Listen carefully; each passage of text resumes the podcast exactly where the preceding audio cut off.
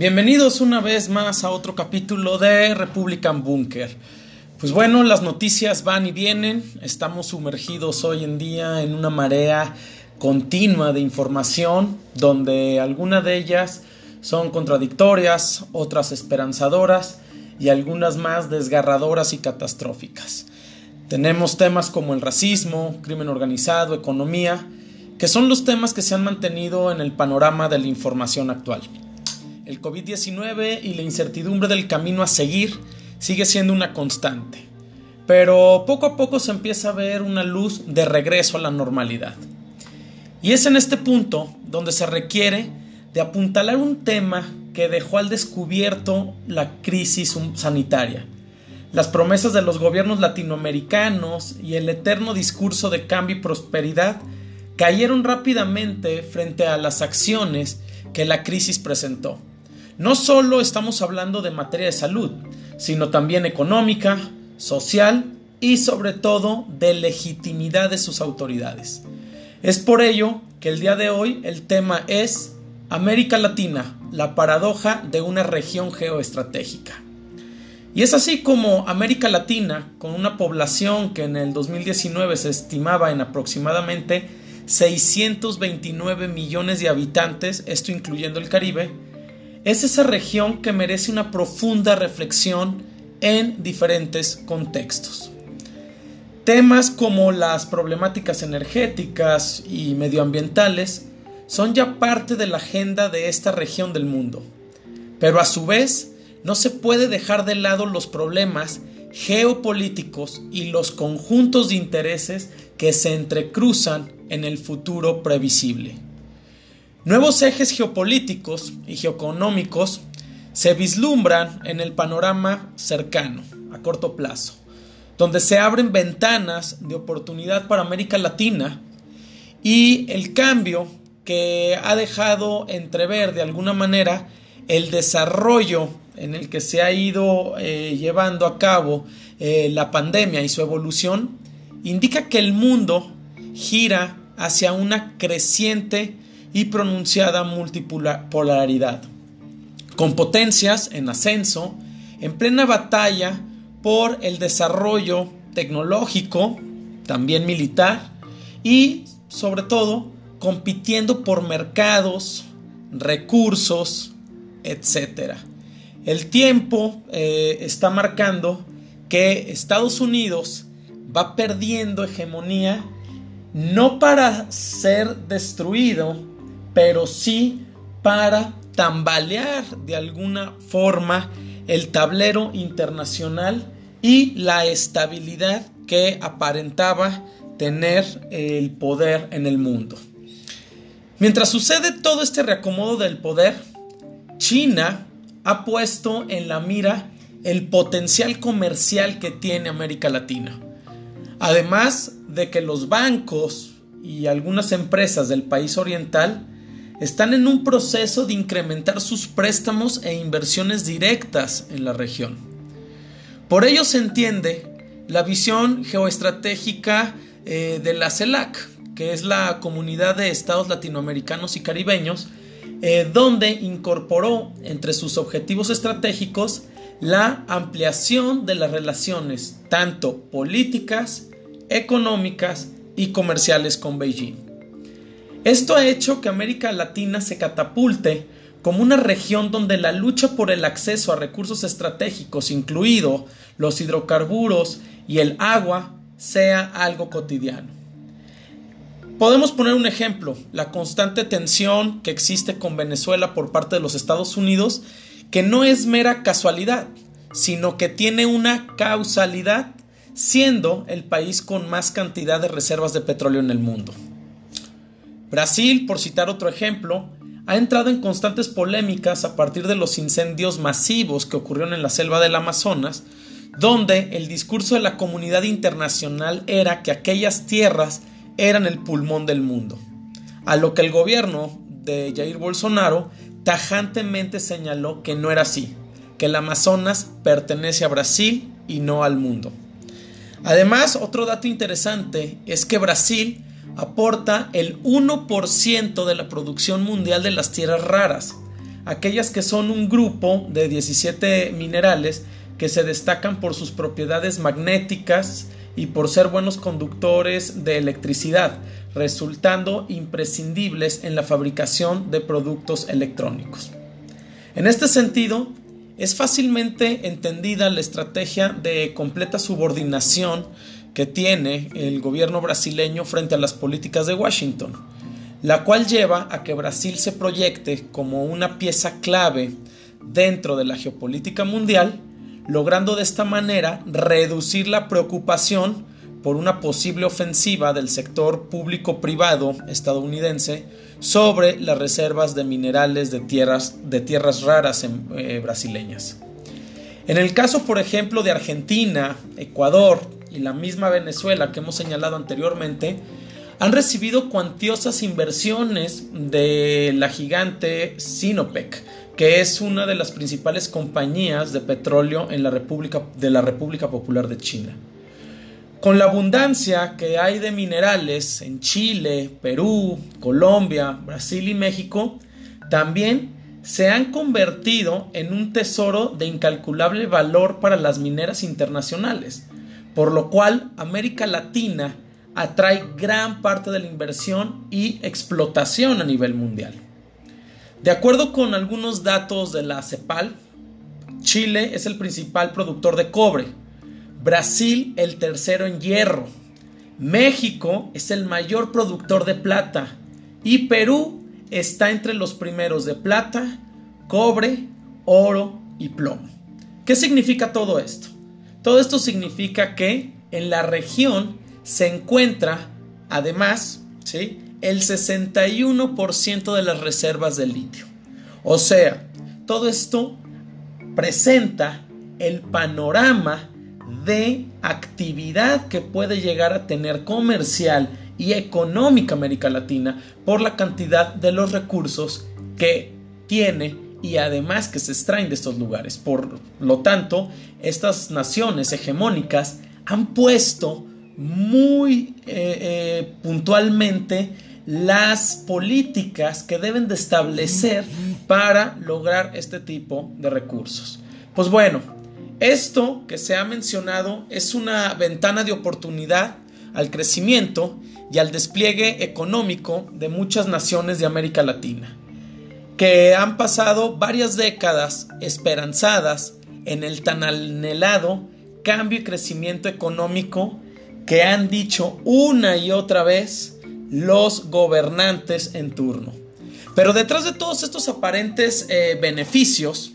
también se deben de poner en perspectiva las luchas por falta de apoyo de las comunidades locales a los proyectos mineros, donde no se percibe una recompensa directa por la extracción de los minerales dentro de estas comunidades. Susan Fries, quien es asesor en minería y desarrollo sostenible de Misereor, eh, habla sobre la actividad minera y el impacto sobre el acceso al territorio y a su vez sobre recursos como el agua. Ella habla de que en muchos casos las minas están justamente en donde nace el agua, por lo que el conflicto surge ya en el momento en que la empresa pide la concesión. Por otro lado, podemos hablar de México, el otro gigante económico de América Latina, cuya economía es considerada la undécima más grande del mundo,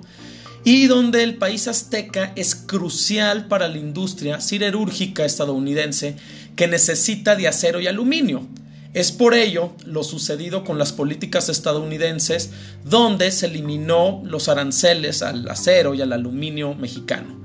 y donde dentro de la estrategia geocomercial de los Estados Unidos se pretende convertir a la región de Norteamérica, donde incluye a Estados Unidos, Canadá y México, en una región clave para sus intereses, viendo el peligro y todo esto llevándolo por el peligro actual eh, donde ven comprometida su hegemonía y que además su hegemonía está siendo cuestionada por otras potencias internacionales, como es el caso de China principalmente o Rusia. Es por todo eh, esto que anteriormente se comentó que los gobiernos y organizaciones internacionales siguen de cerca el desarrollo en este momento de la pandemia en América Latina, pues el panorama frente a una crisis económica puede abrir las puertas a la rapiña incontrolada de recursos bajo el constante pretexto de ayuda y crecimiento económico. No es en vano que la Organización Mundial de la Salud, la OMS,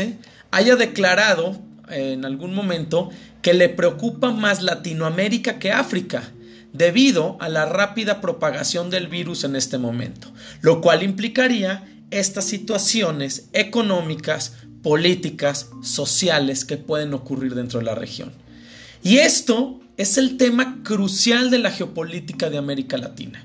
donde nos vamos a hacer las siguientes preguntas y es ahí donde no encontramos respuestas claras. ¿De qué sirve que tener tantos recursos? ¿De qué sirve tanta relación comercial? ¿O las oportunidades y ventajas de mejoras que se pueden ver con los recursos naturales y la posición estratégica que tiene esta región en el mundo. ¿De qué sirve esto cuando América Latina fue expuesta con el virus y la crisis sanitaria al desorden en el que se encuentran muchos de sus países? Un desorden al interior de sus instituciones y a través también de sus gobernantes. Se ha evidenciado completamente que día a día, con el avance de la crisis del coronavirus, no hay coordinación y liderazgo por parte de muchas eh, eh, eh, cabezas de los gobiernos. Y que hay un puñado de actores peleando por, bien, por ver quién es el culpable de todos los líos en los que están envueltos al interior de sus países. Y esto ha desgastado y llevado muchísimo tiempo en vez de utilizarlo en proponer formas de resolver y salir avante de esta crisis. Y esto refleja, eh, esto se refleja en las estimaciones que tiene el FMI, o sea, el Fondo Monetario Internacional, quien apunta que frente al desplome tanto de los precios del petróleo y otros factores que, hay, la proyección para la economía de América Latina y el Caribe es que se contraiga un 5,2%. La incapacidad de los dos países más densamente poblados de la región dio muestra eh, que reaccionaron tarde y a medias. El ejemplo, los dos países de los que estamos hablando es Brasil y México, que son la muestra de lo que ocurre constantemente en la región. Empecemos con Brasil. En Brasil, a medida que aumentan los contagios y las muertes, empeoran los pronósticos para su economía. En México, por el otro lado, ha existido una comunicación contradictoria sobre las medidas que se llevan a cabo, además de una estrategia poco seria en el manejo de esta crisis. Otro ejemplo que podemos poner de lo que está sucediendo actualmente en Latinoamérica, en el Cono Sur, es lo que sucede en Argentina, que pese que pudo contener de mejor manera la crisis que los dos países que anteriormente mencionamos, que fueron Brasil y México, actualmente se encuentra al borde de una quiebra estatal y donde pues lo que está eh, organizando, según la profesora de economía latinoamericana de la Universidad de Tulane en Nueva Orleans, en Estados Unidos, que es la, la profesora Nora Lustig, Dice que Argentina hoy en día su preocupación más allá del COVID-19 es tratar de renegociar su deuda. No cabe duda que América Latina vive en una paradoja,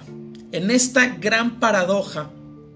siendo que es una región que tiene un potencial enorme a diferentes niveles. Ya lo hemos mencionado anteriormente. Tiene a nivel comercial uno de los principales eh, activos por estar en esta zona del Pacífico, tener la zona de Norteamérica cercana a, a ellos, tener a Estados Unidos, como este país de la economía número uno en, el mundo que requiere de los insumos y requiere de los recursos que hay en la región y que también tenemos esta posición estratégica, esta posición estratégica donde ¿sí? Es un privilegio que algunos otros eh, podrían hablar de, tenerlo, donde eh, se tiene acceso pues tanto al Caribe, al Océano Atlántico, al Océano Pacífico, y que volvemos a estas relaciones de índole comercial que se pueden llegar a tener. Y que además de esta posición estratégica privilegiada que tiene la zona de América Latina, da una capacidad de maniobra frente al aparente mundo bipolar que se avecina. Pero que todo esto se va al traste, se va por un, barranco,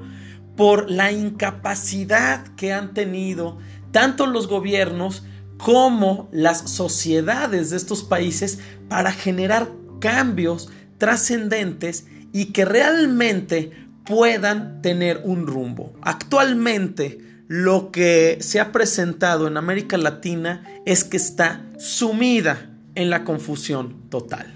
en la ignorancia mediática, en confiar en líderes que los llevan a tener una fe ciega en el populismo de los gobernantes que ellos tienen. Por eso, hoy en día es tan importante hacer un recuento histórico hacer un análisis actual del presente eh, económico, comercial, social, político en el que se ve envuelta América Latina para entender hacia dónde se pueden abrir estas grandes ventanas de oportunidades de las que se ha mencionado. ¿Por qué razón? Porque los países hegemónicos han visto en América Latina este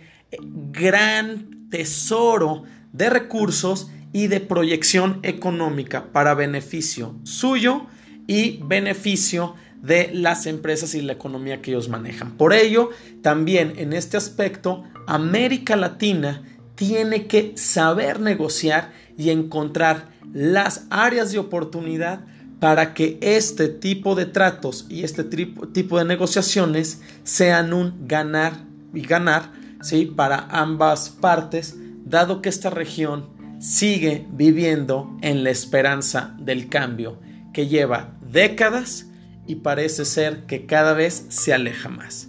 Muchísimas gracias por su atención y los esperamos en el próximo episodio de República Búnker, plataforma geopolítica.